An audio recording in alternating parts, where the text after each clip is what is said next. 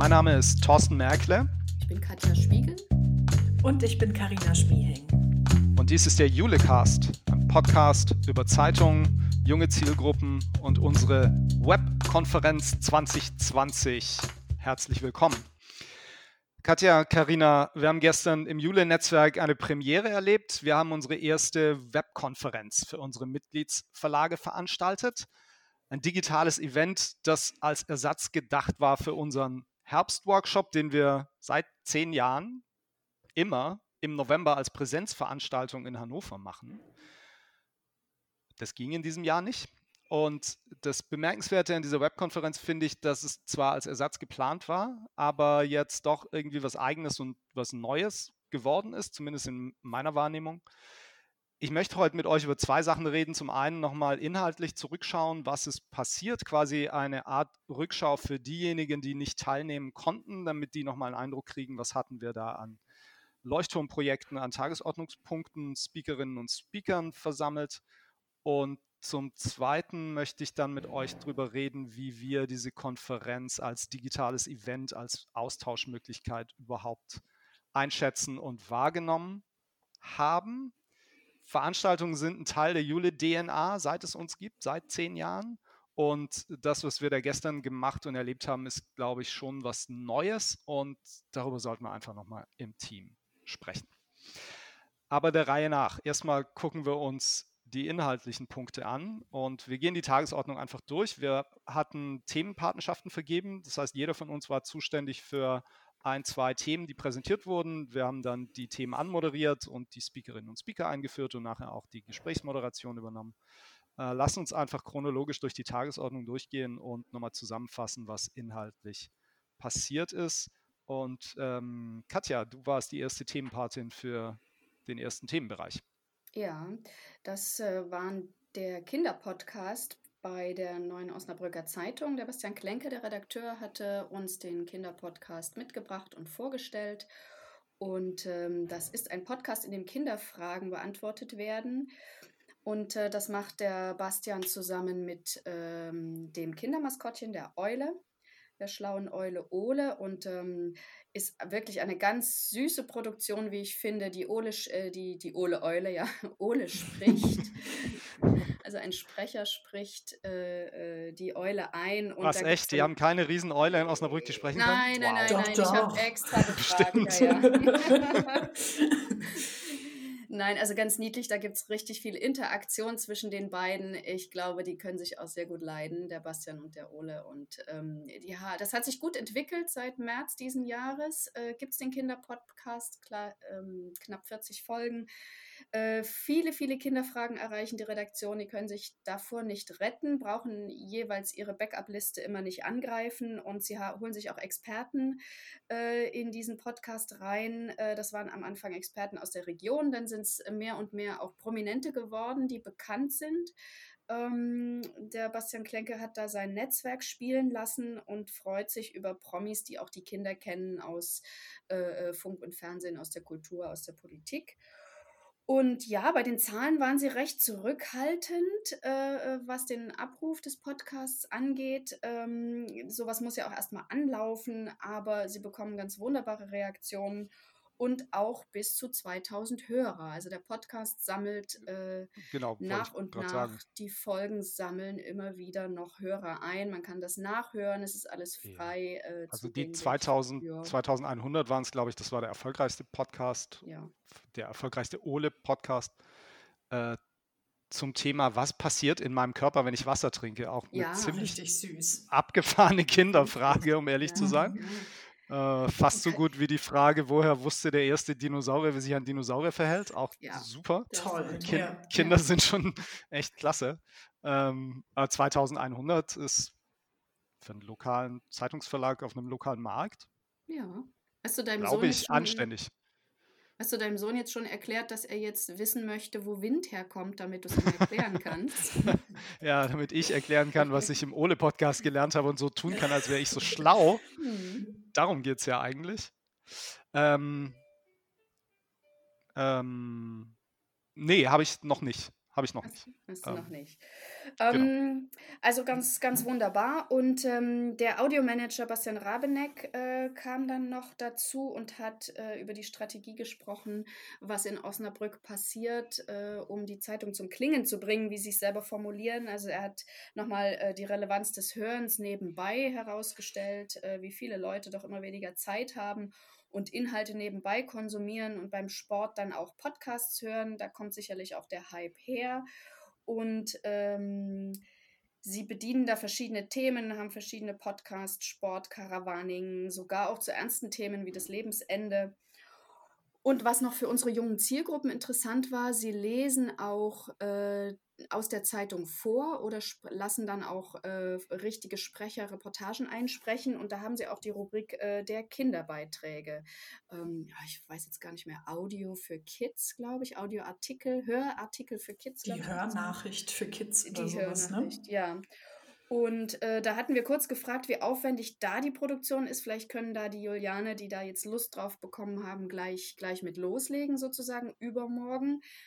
Ähm, da hat er gesagt, ja, das kann man natürlich machen, aber es ist natürlich echt schöner für Kinder, wenn man da so ein bisschen Geräusche einspielt und auch das Vorlesen und Lesen einer Nachricht oder eines Beitrags so ein bisschen kindgerecht gestaltet. Also da, da passiert viel in Osnabrück. Ja, wobei das Thema Podcast ja generell eins ist, was wir betrachten unter dem Aspekt, man erreicht jüngere Zielgruppen mit dem Format oder kann jüngere Zielgruppen mit dem Format erreichen. So rum. Ne? Also nicht nur Kinder, sondern eben auch die älteren jungen Zielgruppen, die für uns ja auch so wichtig sind, also die 25 bis 40-Jährigen. Na klar, ne? ja. ja. Ja, das war der äh, Beitrag aus, aus Osnabrück, ein umfassender Einblick. Eigentlich erstmal nur geplant Kinderpodcast und am Ende kriegten wir einen total umfassenden Einblick in das, was die Osnabrücker machen. Also ähm, war ganz klasse, fand ich. Karina, nächstes Thema. Da warst du die Themenpatin, ne? Dein Leib- und Magenthema. Ja, mein Leib- und Magenthema, du sagst es. Äh, und ohne dass wir es geplant haben im Vorfeld, im, äh, bei uns im Team, äh, lief unsere Veranstaltung ja ein wenig chronologisch ab. Also die Zielgruppe ist ein bisschen älter geworden. Äh, als wir dann beim Thema äh, oder als wir über das Thema TikTok gesprochen haben und als Speakerin dafür äh, Amelie Marie Weber aus der Funke Zentralredaktion in Berlin gewinnen konnten.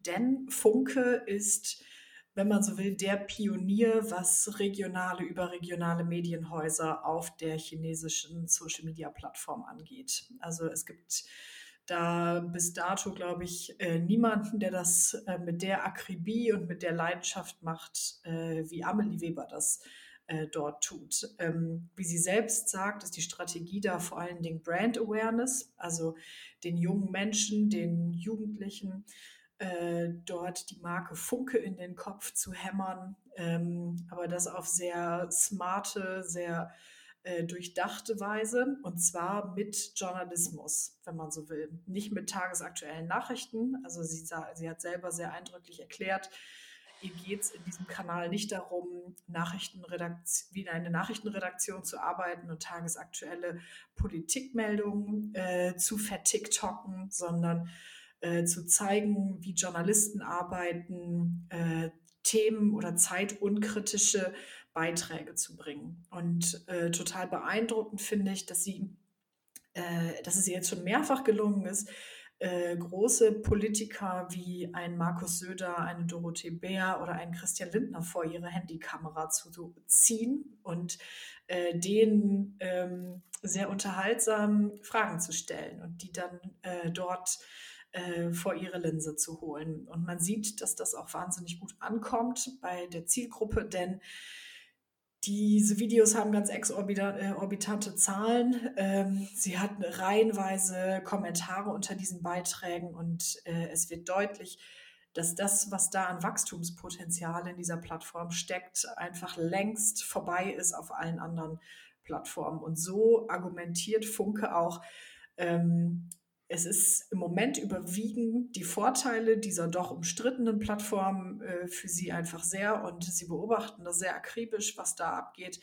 äh, halten es aber im Moment weiterhin für den richtigen Weg, da aktiv zu sein, um einerseits junge Menschen mit Funke in Kontakt zu kriegen, aber auch Funke mit jungen Menschen in Kontakt zu kriegen und äh, so ein Stück weit zu verstehen, wie diese Zielgruppe tickt und wie der Humor dieser Zielgruppe so ist. Das fand ich interessant, dass sie das gesagt hat, der Rückfluss. Ja. Also das Herausfinden, was funktioniert in dieser Zielgruppe und das kann eben ein Sie macht ja auch witzige Videos mhm. angelehnt an Klar, genau. Trends auf TikTok, wobei sie selbst ja auch sagt, es muss immer irgendeinen Dreh geben in Richtung Medien, Zeitungshaus idealerweise. Aber sowas macht sie eben auch. Sie macht aber auch solche journalistischen Beiträge zum Beispiel hat sie ja eine äh, ne Erklärreihe gemacht zum Thema Wiedervereinigung äh, genau. äh, rund um den Oktober. Und aber dieser Rückfluss, was funktioniert in der Zielgruppe, wie reagieren die auf was, was funktioniert in der Alterskohorte, müsste man äh, richtigerweise sagen. Äh, das ist natürlich total interessant. Was ich total überraschend fand, war, wir haben ja äh, als eins der Elemente in unserer Webkonferenz immer mal wieder äh, Umfragen eingestreut und unsere ja. äh, Julianerinnen und Julianer gefragt, wie sieht es eigentlich bei euch persönlich aus oder wie sieht es bei euch im Haus aus? Und ich war mir sicher, wir werden bei, insbesondere bei der TikTok-Umfrage total abgestraft. Und 90 äh, Prozent sagen, boah, hm. bleib mir weg mit dieser App. Und äh, ebenfalls 90 Prozent sagen, in unserem Haus überhaupt nicht denkbar. Im Gegenteil, die Hälfte hat TikTok auf dem Handy, davon wiederum äh, die Hälfte sagt, ja, nur um mitreden zu können. Ja, mehr als äh, die, die Hälfte. Das war von der Hälfte zwei Drittel.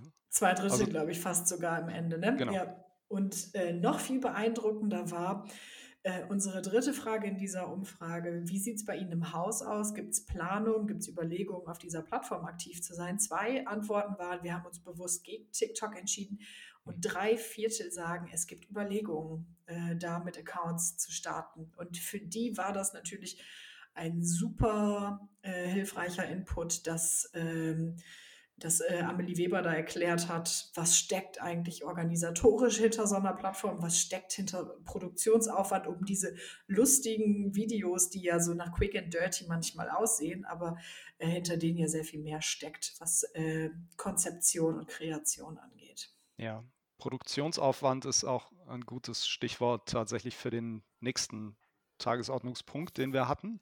Das war dann nach der Mittagspause. Das vielleicht nochmal zur Einsortierung. Wir hatten die Webkonferenz in zwei Blöcke geteilt, einen Vormittagsblock, einen Nachmittagsblock. Die waren jeweils zwei Stunden lang. Die Mittagspause war ordentlich lang, das waren anderthalb Stunden. Und die Überlegung bei uns war, dass Menschen nicht ähm, vier Stunden am Stück oder sogar einen ganzen Tag am Stück natürlich vor ihrem Laptop sitzen und sich nur Präsentationen ansehen. Das so funktioniert äh, so eine Konferenz nicht. Äh, deshalb haben wir eine großzügige Mittagspause da gemacht. Deshalb haben wir den Tag unterteilt da in zwei Blöcke. Und nach der Mittagspause haben wir weitergemacht mit einem Schwerpunkt, der da hieß Lokaljournalismus auf Instagram. Und der war zweigeteilt in zwei verschiedene Inputs. Zum einen ein Blick aus der Praxis, äh, zum anderen ein Blick aus der Forschung auf Nachrichtennutzung auf Instagram. Und den Praxisinput, der war äh, anhand der Rhein-Stories. Die Rhein-Stories waren ein Multimedia-Projekt der Rheinischen Post, das sich Maren Könemann und Marie Ludwig, Volontärinnen bei der Rheinischen Post, ausgedacht haben. Die sind im Sommer acht Wochen lang durch das Verbreitungsgebiet der Rheinischen Post gefahren und haben dort Lokaljournalismus auf Instagram gemacht.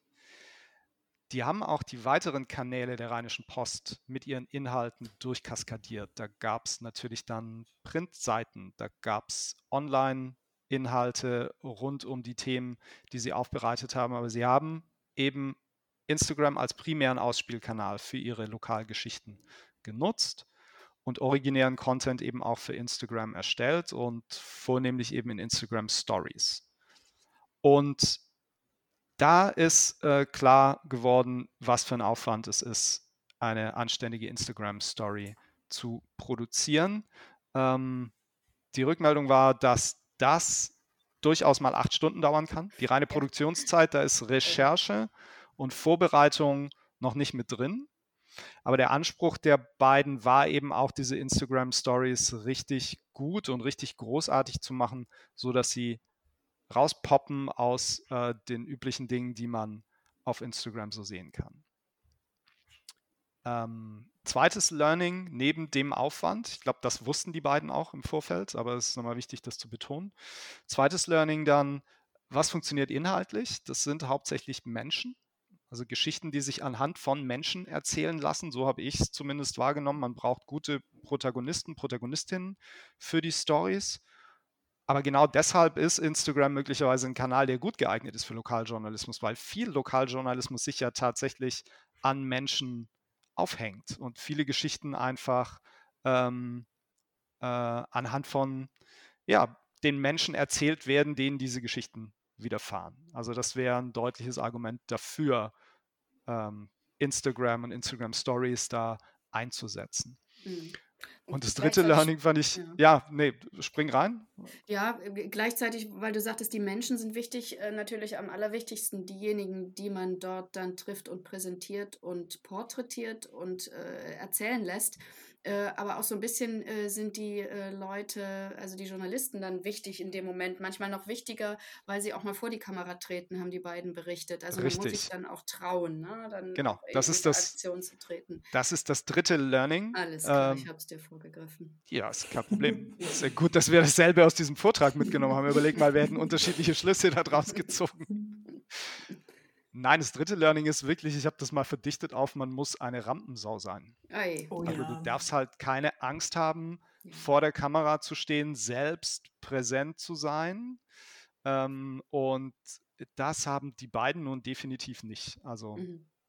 die, die, waren ja auch äh, gestern ähm, so präsent, ja. äh, dass du gemerkt hast, das macht den absolut auch anmoderiert haben und das Wort übergeben haben. Ja, Total cool. Ja, ja, unglaublich. Also, und ich glaube, ich glaube, um ehrlich zu sein, die haben sich vorher gar nicht groß abgestimmt, sondern die haben halt einfach mhm. acht Wochen lang mhm. zusammen in einem Bulli verbracht, mit dem sie durch, äh, durch das Verbreitungsgebiet der Rheinischen Post gefahren sind, dort dann Instagram-Journalismus gemacht haben und da wächst man einfach so zusammen als Team, dass das dann einfach auch funktioniert. Die beiden haben ja auch ein Jahr vorbereitet, haben sie erzählt. Ist doch irre, oder? Ja, ein Jahr. Irre. Nebenbei viel Freizeit ähm, reingesteckt und äh, sind auch da bestimmt sehr eng, äh, haben sich kennengelernt und sind sehr eng zusammengewachsen, kann ich mir gut Ja, und sie haben das Haus RP dazu gekriegt, mhm. das zu machen. Ja. Ne? Also die haben, äh, die haben eine Überzeugungsarbeit intern geleistet. Die haben ja auch im Übrigen, äh, auch das sollte nicht unerwähnt bleiben, die haben ja selbst einen Businessplan geschrieben für dieses Projekt. Die sind mit der Anzeigenabteilung losgegangen, um Wirtschaftspartner anzusprechen. Mhm für dieses Projekt. Den war also schon klar, dass das in irgendeiner Form auch refinanziert werden muss. Das hat wahrscheinlich dann intern auch geholfen dabei, ähm, die Zustimmung zu geben, so ein aufwendiges Projekt auch zu realisieren und die beiden einfach acht Wochen lang ähm, da durchs Verbreitungsgebiet fahren zu lassen. Mhm. Aber schon bemerkenswert, worüber sich dann ähm, Volontärinnen heutzutage auch mal Gedanken machen, wenn es dran geht, sich so ein Projekt auszudenken. Und ähm, klasse, Zeichen auch von der RP, dass die bereit sind, sowas zu machen ähm, und so ein Projekt zu unterstützen. Ähm, ich finde es großartig. Ich fand das wirklich klasse. Ich war ganz froh, dass wir die beiden da gekriegt haben, dass die uns berichtet haben. Ich glaube, da haben die Leute auch ähm, tatsächlich viel mitnehmen können. Und das Ganze haben wir dann ergänzt mit einem zweiten Input auch zum Thema Instagram äh, aus Forschersicht. Wir hatten Dr. Anna-Sophie Kümpel als Speakerin eingeladen. Sie ist Juniorprofessorin an der TU Dresden. Sie ist Kommunikationswissenschaftlerin und sie hat sich beschäftigt mit der Nachrichtennutzung in sozialen Netzwerken insgesamt. Dazu habe ich mit ihr schon ein Julecast aufgezeichnet, die Folge 7. Da geht es um ihre Studie nebenbei, mobil und ohne Ziel. Nachrichtennutzung junger Menschen in sozialen Medien. Das Gespräch mit ihr damals fand ich schon wahnsinnig interessant. Und äh, wir hatten sie dann eingeladen als Ergänzung, als sozusagen Forschungspunkt zu diesem ganzen Komplex Lokaljournalismus, um mal rauszuarbeiten, unter welchen Bedingungen nutzen eigentlich junge Menschen Nachrichten auf Instagram. Und sie hat im Wesentlichen sechs Bedingungen für die Nachrichtennutzung auf Instagram rausgearbeitet, denen sich natürlich auch Medienmacher dann stellen müssen, wenn sie dort Inhalte produzieren.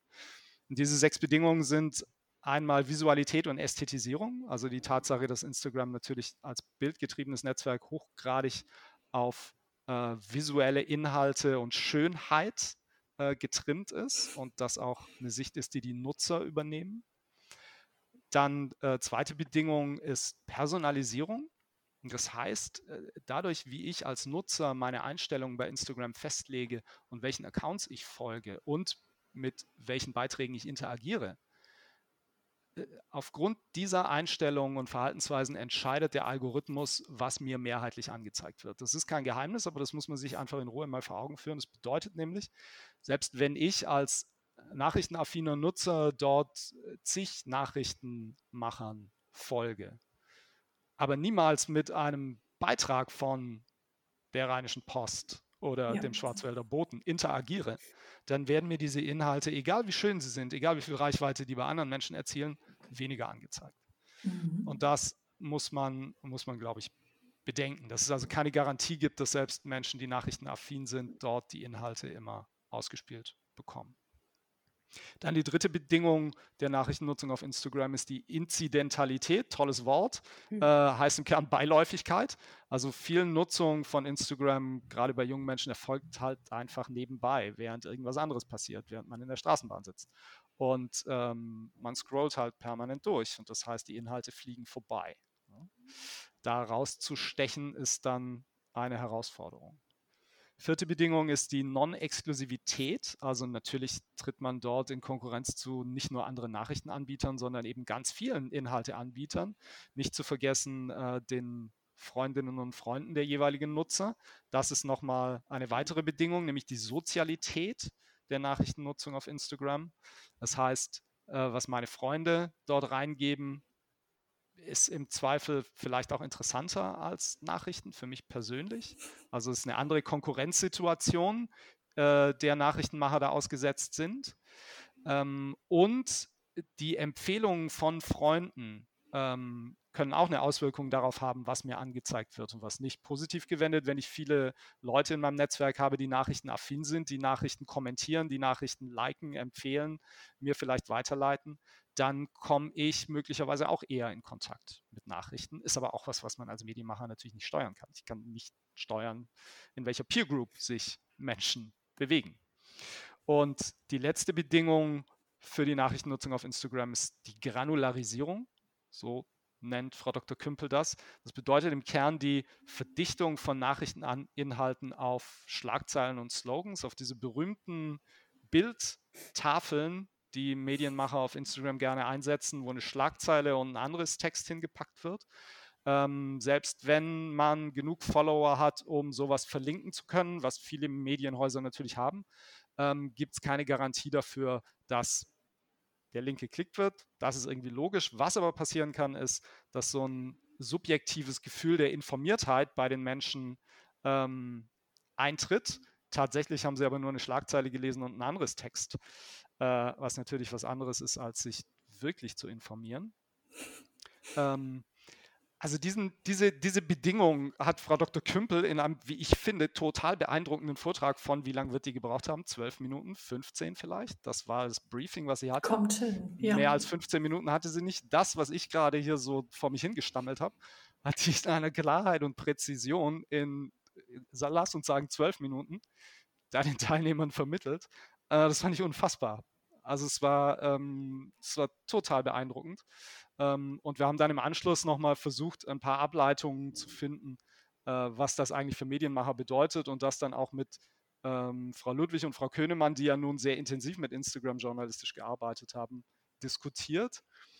Und tatsächlich äh, kamen wir so auf zwei Strategien, die Medienhäuser möglicherweise anwenden können. Entweder man macht es so wie die Rhein-Stories, also man produziert total aufwendigen Content, der dann eine Chance hat, da wirklich rauszupoppen aus diesem Fluss von Inhalten auf Instagram. Oder man ähm, nimmt eben einfach in Kauf, dass man dort nur einer von vielen Anbietern ist und äh, nutzt Instagram im Kern als Linkschleuder, versucht also über Instagram junge Nutzer, junge Menschen auf die Webinhalte zu locken mit ähm, diesen berühmten Texttafeln und ähm, mit sonstigen, ähm, sonstigen Inhalten, die man da reingibt Quick and Dirty trifft es auch nicht wirklich. Ähm, ich glaube, es ist trotzdem aufwendig und man braucht trotzdem eine Strategie, aber es ist nochmal eine andere Möglichkeit, ähm, Instagram zu nutzen und diesen Fluss sich zunutze zu machen, als eben mit wirklichem, richtigem, großen Aufwand eigenen Content für Instagram zu produzieren. Fand ich total interessant.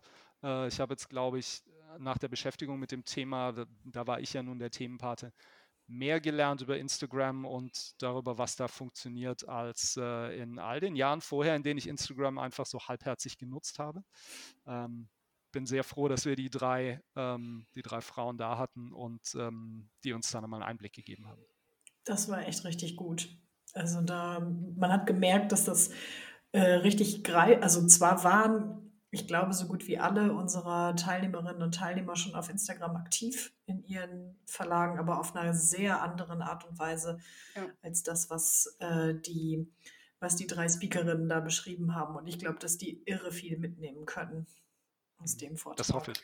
Ja. ja. das war wie bei dem, äh, wie beim TikTok-Vortrag, das hat nochmal äh, diese äh, äh, Möglichkeiten so nah an den Journalismus rangeholt, an unseren Beruf, äh, an, den, äh, an die Möglichkeiten, die wir als Medienhaus da auch ähm, haben. Und äh, das war richtig griffig und beispielhaft. Mhm. Bin gespannt, was ja, kommt von den Kolleginnen auch. und Kollegen. Sehr. Demnächst, im nächsten halben Jahr. Wir hoffen auf mehr Leuchttürme. Ne? Also wir haben ja, wir haben in dem Vortrag viel über so Leuchttürme gesprochen und dass es auf Instagram noch so wenige gibt, ähm, wo primär Instagram-Journalismus gemacht wird. Und jetzt, ich wünsche mir sehr für die nächste, vielleicht für eine Webkonferenz im Frühling, möglicherweise, dass wir da vielleicht zwei, drei weitere Projekte haben, auf die wir dann gerne zeigen und die wir gerne auf die Bühne holen. Ich wünsche mir aber auch, dass es dann klareres Konzept gibt, wie man diese Inhalte monetarisieren kann das wäre auch mein Wunsch. Das ist jetzt bei den Rhein-Stories gelungen, aber es ist natürlich eine Sache, so ein sehr zeitlich eingegrenztes Projekt mhm. mhm. mit Wirtschaftspartnern finanziert zu kriegen. Was anderes ist es, diesen Kanal so zu monetarisieren, wie wir es gewohnt sind, die anderen Kanäle der Tageszeitung mhm. zu monetarisieren. Und woran auch immer das liegt, ich glaube, da sind die Verlage im Moment noch nicht. Und das ist sicherlich auch eine der Herausforderungen, der sie sich stellen müssen. Also für mich wäre äh, nicht nur gut, Inhalte auf Instagram, die funktionieren, sondern für mich wäre auch gut ähm, ein Vermarktungskonzept auf Instagram, was funktioniert. Mhm. Weil das ist ja wirklich dann sehr speziell, weil bei den Rhein-Stories, das war ja eigentlich so ein ganzes Paket ne, für den Werbepartner, für die zwei großen äh, Partner, die sie da an Land gezogen haben. Die hatten ja die Werbung auf dem Bulli, das heißt auf der Straße eigentlich, äh, acht Wochen im Verbreitungsgebiet. Äh, Stimmt, habe ich noch gar nicht dran gedacht, ja, das ist richtig. War, ja. Die waren dort äh, sozusagen plakatiert, man sagt es anders, ist jetzt egal. Und äh, klar, dann gab es natürlich auch noch, die haben noch einen Podcast gemacht, die Mädels, die haben noch ähm, äh, das in Print ein bisschen reingespielt, auf der Website war es präsent. Äh, also das war äh, an Medialeistung natürlich äh, viel mehr als rein äh, die Instagram Story oder gut, die Absprungpunkte von dort natürlich wurden dann mhm. sozusagen Klar. bedient. Ja, ich sage ja, es ist was anderes, als zu sagen, mhm. wir brauchen irgendwie ein dauerhaftes Konzept ja. dafür, wie wir Werbepartner auf Instagram einbinden, losgelöst von solchen. Leuchtturmprojekten, ne, die du immer irgendwie besser vermarkten kannst, wo du immer irgendwie wahrscheinlich einen findest, der dich unterstützt. Okay, letzter Tagesordnungspunkt. Auch gut. Äh, die Familienwelt bei der Leipziger Volkszeitung. Katja, da warst du wieder Patin. Ja, auch ein noch recht junges Projekt, ein halbes Jahr gibt es jetzt die LVZ Familienwelt. Ähm, und äh, umso schöner, dass uns äh, Julia Grass, äh, Audience Managerin, ich sage es jetzt mal verkürzt, und äh, Susanne Reinhardt, ähm, Redakteurin im Team der Familienwelt, äh, davon berichtet haben.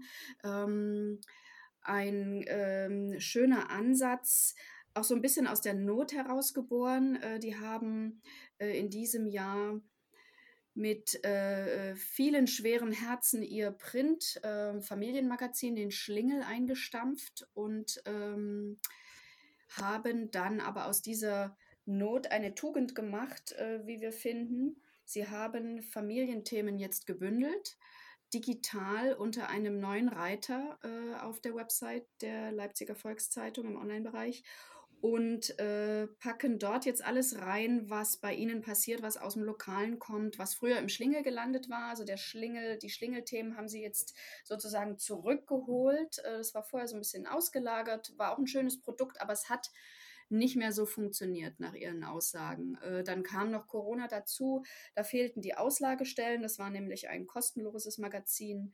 Ähm, es gab ein Abo-Modell, das war aber sehr günstig gestrickt, also wer nicht darauf achten wollte, wo das ausgelegt war, konnte sich das nach Hause schicken lassen, aber da wurde wohl äh, dann am Ende nicht mehr genügend Geld verdient. Und darum jetzt die Bündelung der Familienthemen. Äh, sie bespielen auch Social Media und auch den Printbereich und äh, sprechen auch von einer neuen Zielgruppe, die sie damit erreichen ähm, wollen, die Familien. Und was ich auch spannend fand, sie fassen jetzt den Familienbegriff äh, recht weit. Beim Schlingel-Magazin, wo sie herkommen, haben sie ja über viele Jahre, seit 2011, sich auch eine Community aufgebaut, äh, auch über Events. Ähm, da reichte äh, die Zielgruppe aber eher äh, nur bis zum Grundschulalter der Kinder, also die Familien, äh, sicher auch Oma und Opa, noch mit dabei. Äh, äh, bis zum Grundschulalter und dann fällt man so ein bisschen raus und jetzt haben sie das geöffnet mit der Familienwelt. Sie wollen auch äh, Familien mit älteren Kindern ansprechen. Sie wollen kinderlose Familien ansprechen, sich auch ähm, an andere äh, Familienmodelle äh, anpassen, die es gibt, äh, sehr nah rangehen an die Lebenswirklichkeit heute und das auch in Leipzig, in der jungen, florierenden Stadt. Ich glaube, da haben sie ganz gut den Nerv getroffen. Und jetzt muss das noch so ein bisschen Fahrt aufnehmen. Sie haben einen Familien-Newsletter äh, wöchentlich aufgesetzt, da steckt auch viel Arbeit dahinter. Äh, Sie sind noch nicht ganz so zufrieden mit der Performance, aber das muss ja auch erstmal äh, äh, alle erreichen und den Markt durchdringen. Was können wir noch erzählen? Wobei ich da auch, da dachte ich schon, ähm, eigentlich das, was Sie uns genannt haben an Zahl ja ich habe so wenig Vergleichsmöglichkeiten. Die haben intern Vergleichsmöglichkeiten mit anderen Newslettern. Möglicherweise sieht man es dann anders. Aber ich fand das jetzt nicht so wenig, um ehrlich ja, zu sein. Und ja, die Interaktionsraten mit diesem Newsletter sind ja gut. Die haben irgendwie 45 Prozent Klickquote. Ja, ähm, und auch gleich von Anfang ist, an, das war wohl sehr genau. gut. Ja, ja. Also da fand ich, puh, kann man auch, also Bescheidenheit ist ja in Ordnung, aber ähm, ja. ich hätte das, glaube ich, mit ein bisschen breiterer Brust, äh, würde ich das vor mir hertragen. Die können, glaube ich, schon stolz auf sich sein. Und am Ende ist es doch so, sie hatten ein Produkt im Werbemarkt, das mit der Marke LVZ nichts zu tun hatte. Ja. Und am Ende ist doch das Ziel nicht, ähm, ein Familienprodukt, was irgendwo neben deiner Tageszeitung existiert, im Werbemarkt erfolgreich zu platzieren. Werbeumsätze, klar, super wichtig, aber eigentlich diese Zielgruppe willst du doch zu deinem Kernprodukt holen ja, und da diese Anbindung zu schaffen und die LVZ-Familie zu gründen und den Schlingel dann äh, den Weg alles Irdischen gehen zu lassen, kommt mir eigentlich sinnvoller vor. Ja ganz wichtige Aussage in die Zukunft gerichtet, zu sagen, die LVZ macht Familie, äh, äh wir bedienen diese Zielgruppe, wir schaffen der Zielgruppe eine Heimat bei uns, so hatten sie es wohl auch äh, äh formuliert, und äh, äh, bündeln das jetzt mhm. unter dem Dach der LVZ. Ja. ja. ja, ja. Also am Ende ist ja die Frage, wie viel von dem, was ich im Print an Werbekunden mitgekriegt habe, hole ich rüber. Das ist mindestens ein Teil der Überlegung. Das scheint ganz gut zu funktionieren. Das Vermarktungsumfeld digital ist sicherlich ähm, mit, ähm, mit anderen Deckungsbeiträgen ähm, äh, verknüpft. Aber äh, zumindest äh, gibt es da Vermarktungserfolge. Mhm. Und das dann eingerechnet noch in das strategische Ziel, diese Zielgruppe junge Familien oder überhaupt Familien näher an die LVZ zu holen über dieses Portal, ähm, das kommt mir schon schlüssig vor. Also äh, ja, über, über die, die, das inkludierte Portal sozusagen. Ne? Das, das ist nichts Eigenständiges, kein Standalone. Es ist äh, auf der LVZ-Website. Nein, ja, und die Inhalte fließen ja auch in die, in die gedruckte LVZ. Es gibt genau. da jetzt eine LVZ-Familienseite. Ob das nun die Auflage der LVZ rettet, ne, will ich nicht diskutieren, aber äh, es passiert. Und ähm, wenn so graduell eben Inhalte mit Familienorientierung oder mit dieser Zielgruppe ja. Familien in die LVZ einfließen, ähm, und da möglicherweise dann irgendwann von dieser Ghetto-Seite auch runterkommen. Genau, die Überlegung gibt es ja auch und dann ja. sich überall in der Zeitung wiederfinden. Genau. Ähm, dann ist das doch eigentlich eine gute, ähm, gute Entwicklung und auch eine Erweiterung des Produktportfolios Leipziger Volkszeitung. Ja, auf jeden Fall. Auf jeden Fall ist da jetzt viel, viel im, im, im Kopf, glaube ich, auch passiert. Sie gehen da sehr überlegt ran, habe ich den Eindruck, weil äh, klar, viele Themen gab es davon schon. Ich glaube jetzt nicht, dass äh, ähm, da jetzt sozusagen das Rad neu erfunden wird, aber es, ist, es rückt in den, ins Bewusstsein, diese Zielgruppe zu bedienen, stark zu bedienen und jetzt auch die Augen aufzuhalten, abseits vom Terminjournalismus äh, dann ja. doch die Themen zu sehen, zu finden. Und ähm, insofern sind vielleicht doch ein paar neue Themen dabei oder nochmal ein anderer Dreh, äh, dass man jetzt die Augen offen hält und ähm, sich da umtut. Ja, also ich hoffe, dass wir äh, jetzt äh, noch ein, viel, viel mehr Kontakt auch mit den Leipzigern äh, haben und schauen können äh, demnächst, was da ähm, thematisch äh, passiert, was dort digital passiert. Und, ja, ich ähm, finde, wir sollten das, was wir da in der Runde besprochen haben, sollten wir machen. Ich finde, wir sollten mal mindestens eine Videokonferenz machen, wo wir die Verlage zusammenholen, die Familien-Newsletter haben. Ja, das richtig, ist, das stimmt. Das sind nicht mal zwei Handvoll.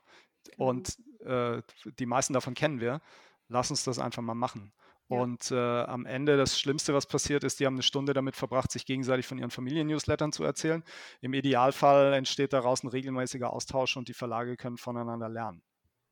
Hm? Genau. Total lass uns das, ja. lass uns das tun. Okay, das waren die, die inhaltlichen Inputs, die wir hatten. Schritt zurück. Wir reden jetzt intern über das, was wir gelernt haben aus dieser Konferenz. So, ähm, als erstes, lass uns mal noch mal kurz gucken, Karina, aufs Teilnehmerfeedback. Wir haben eine Feedback-Umfrage gemacht. Genau. Also wie ist, wie ist diese Webkonferenz überhaupt angekommen? Und dann in einem zweiten Schritt reden wir noch mal, wie wir es fanden, was wir für uns mitgenommen haben. Das machen wir ja zum Glück äh, bei Jule immer sehr dezidiert. Also äh, auch nach den vielen ähm, normalen, in Anführungsstrichen normalen äh, Videokonferenzen, die wir zu Themen haben, holen wir immer viel Feedback ein. Deswegen kann man ganz gut einschätzen oder wir haben so ein ganz gutes Bild davon, was gute Bewertungen und was vielleicht dürftige Bewertungen sind. Und äh, wir sind äh, mit der Jule Web-Konferenz mal wieder super ähm, äh, ab, oder wir haben super abgeschnitten. Ähm, einer, eine der typischen Fragen, die wir immer stellen, ist ja, würden Sie eine Teilnahme an dem Format Ihren Kollegen weiterempfehlen? Also ein sogenannter Net Promoter Score. Und ja. äh, da holen wir regelmäßig äh, exorbitant hohe Zahlen. Sage ich jetzt mal so ganz. Äh, Sagst du mal so, behauptest du einfach.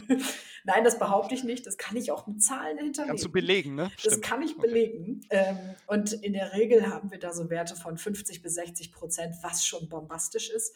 Und ja. wir haben jetzt bei dieser Konferenz 79 Prozent. Und das nee. ist schon, das ist schon richtig gut. Cool. Also das ist richtig, nicht dein Ernst. Richtig, 79. Richtig 79 Prozent. Und das ist schon wow. der Knaller.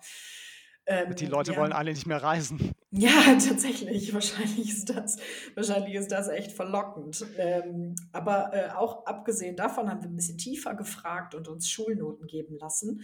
Einmal für die Konferenz insgesamt, für Organisation, Zeitstruktur und thematische Bandbreite.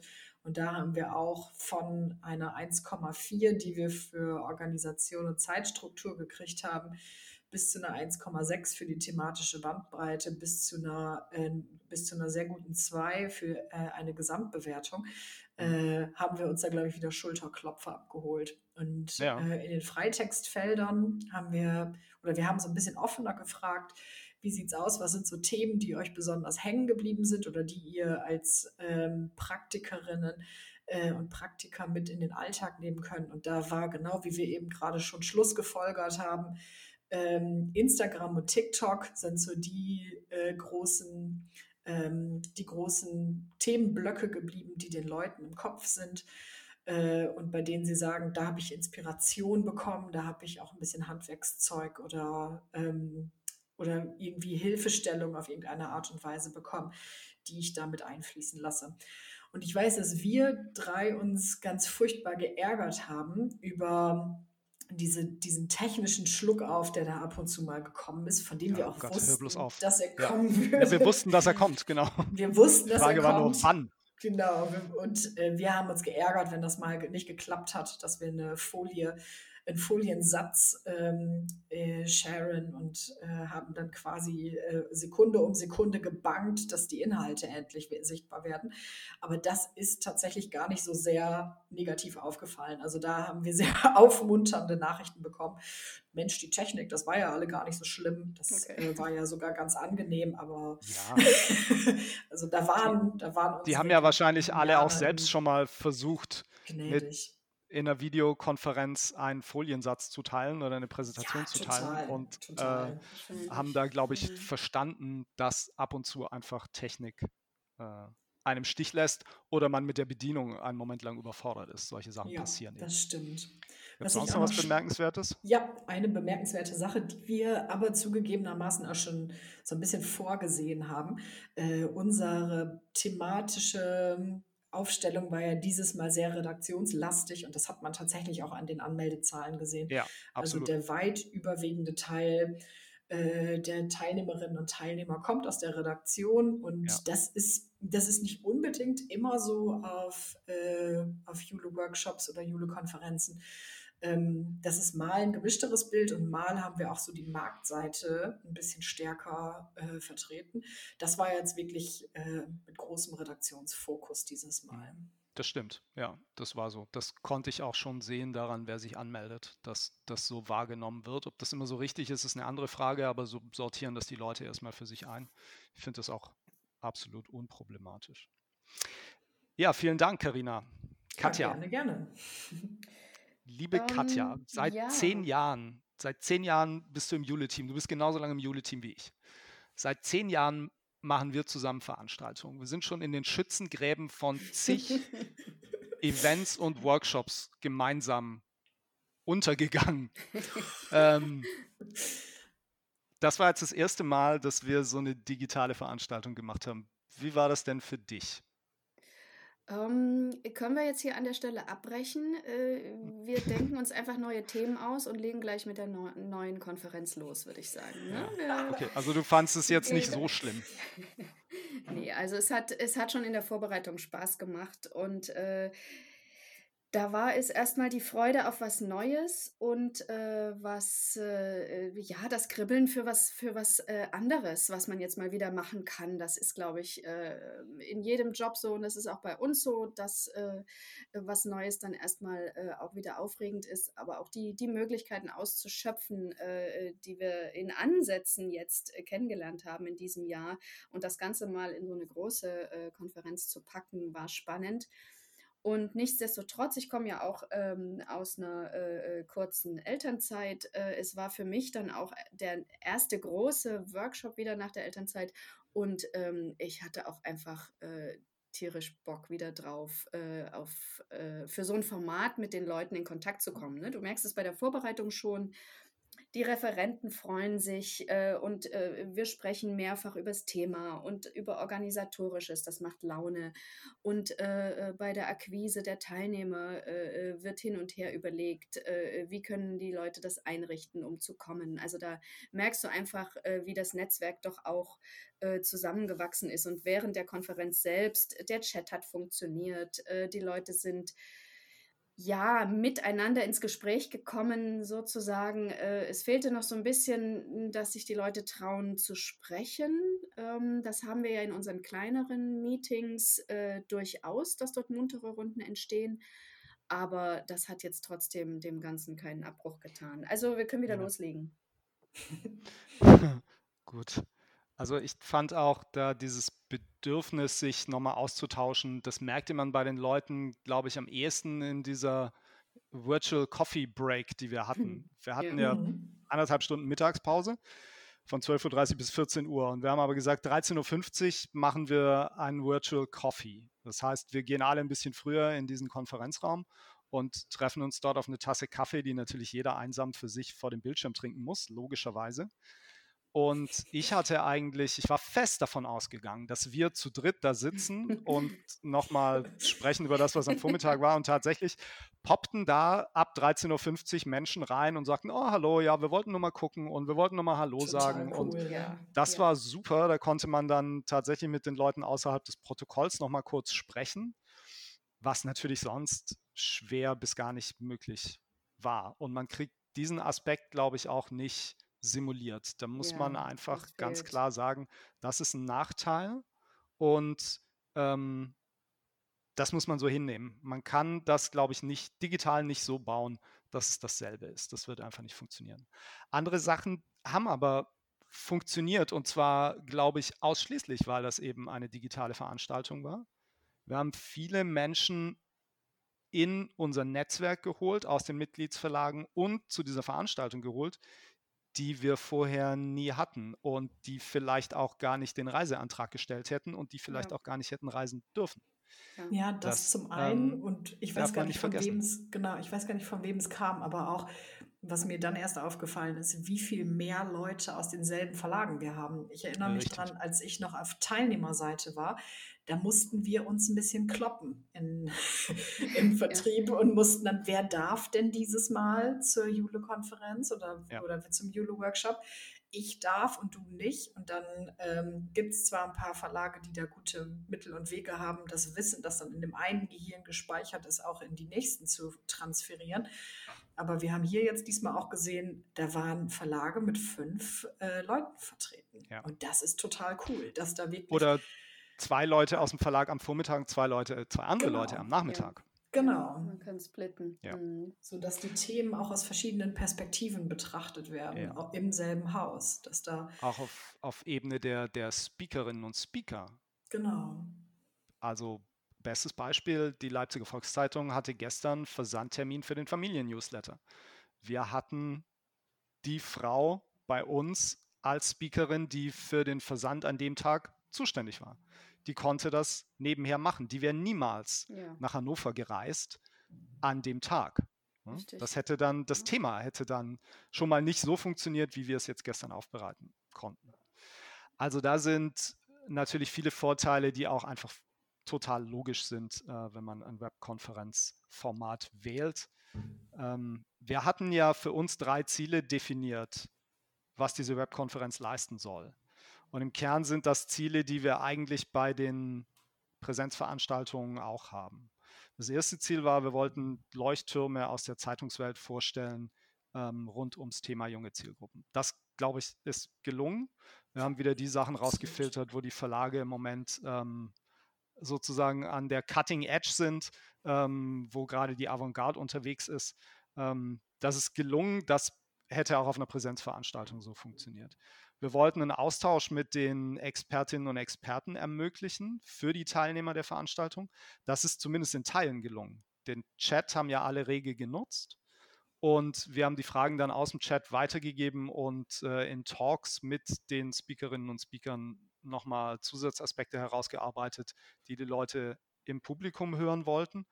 Das hätten die auf einer Präsenzveranstaltung einfach selbst gemacht durch Fragen. Das wissen wir seit zehn Jahren. Unser Publikum ist sehr fragefreudig. Das waren sie digital auch, aber eben auf eine andere Art und Weise. Also das hat in Teilen auch, denke ich, funktioniert. Und das dritte Ziel, auch das ist eins, was wir eigentlich immer haben bei Veranstaltungen, ist ein Gemeinschaftserlebnis für die Teilnehmerinnen und Teilnehmer schaffen und damit am Ende das Netzwerk auch stärken. Und das hat, glaube ich, das ist was, was nur bedingt funktioniert. Ein Gemeinschaftserlebnis war das sicherlich, aber ein Vertrauen aufbauen zu Menschen, die man eben auf solchen Konferenzen kennenlernt, das klappt am Ende nur im echten Leben und in so einem virtuellen Format nicht. Das ist eine Schwäche, die wir, glaube ich, einfach einräumen müssen und ähm, die man aufwiegen muss gegen die ganzen anderen Vorteile, die wir jetzt genannt haben. Ja. Und am Ende ist es doch auch so, dass so ein Web-Zusammenkommen nochmal das schärft am Ende, warum wir uns im richtigen Leben treffen. Und wenn wir wieder Veranstaltungen machen können im richtigen Leben unter sicheren Bedingungen, dann werden die, glaube ich, auch anders sein als das, was wir vorher gemacht haben. Wir werden da einen anderen Fokus legen. Und das ist, glaube ich, auch nochmal ganz spannend für uns. Thema ähm, Neuigkeit. Katja, du hast gesagt, es gab so einen Neuigkeitsfaktor jetzt bei der Vorbereitung der Webkonferenz. Man macht mal was anderes. Ähm, das wird, glaube ich, nochmal spannend, sich zu überlegen, wie müssen eigentlich Veranstaltungen im echten Leben sein, damit Ja. die Leute auf die Straße gehen und anreisen und eben nicht diesen Gedanken hegen, naja, das könnte ich eigentlich genauso gut in einer Videokonferenz Richtig. oder einer Ja. Webkonferenz Mhm. Ja. haben. Insofern, ich bin auch froh, dass wir es gemacht haben und dass es geklappt hat. Ich bin eigentlich total zufrieden und um ehrlich zu sein, ich war viel weniger erschöpft als nach einem normalen Workshop. Ich habe noch eine Sache, die ich bemerkenswert finde, die will ich auch gar nicht weiter bewerten und auch gar nicht mit euch besprechen. Das ist ein größeres Thema, was ich aber bei euch einsinken lassen will. Und das ist folgendes. Diese Veranstaltung ist die erste Veranstaltung seit zehn Jahren, die wir gemacht haben, bei der kein einziges Printprodukt oder ein Printprojekt vorgestellt wurde. Oh, Entschuldigung. Ehrlich? Das ist ja beeindruckend. Ja. Das ist wow. mir gestern irgendwann bewusst geworden. Stimmt. Und das hat, äh, machen wir uns nichts vor, das hat natürlich auch damit zu tun, wie wir ausgewählt haben. Aber Klar. wir haben vorher mhm. immer Dinge ausgewählt, auch aus der Printwelt. Und ja. diesmal, glaube ich, waren die Leuchttürme einfach digitaler. Und es hat keiner, so es hat keiner danach gerufen. Genau, genau, mhm. auch das. Es hat keiner in irgendeiner Form moniert. Schon und verrückt. mit diesem Gedanken, liebes Team, äh, ja. entlasse ich euch. Äh, danke euch für das Gespräch und für eure fantastische Unterstützung bei dieser Webkonferenz. Ähm, liebe Hörerinnen und Hörer draußen, auch für Sie alles Gute. Wir hoffen, wir konnten ein bisschen einen Eindruck vermitteln von dem, was bei der Webkonferenz passiert ist. Wir hoffen, wir sehen uns bald, entweder auf einem Bildschirm oder dann, wenn es wieder geht, auch im wirklichen Leben. Bis dahin, alles Gute und bleiben Sie gesund. Tschüss. Ciao.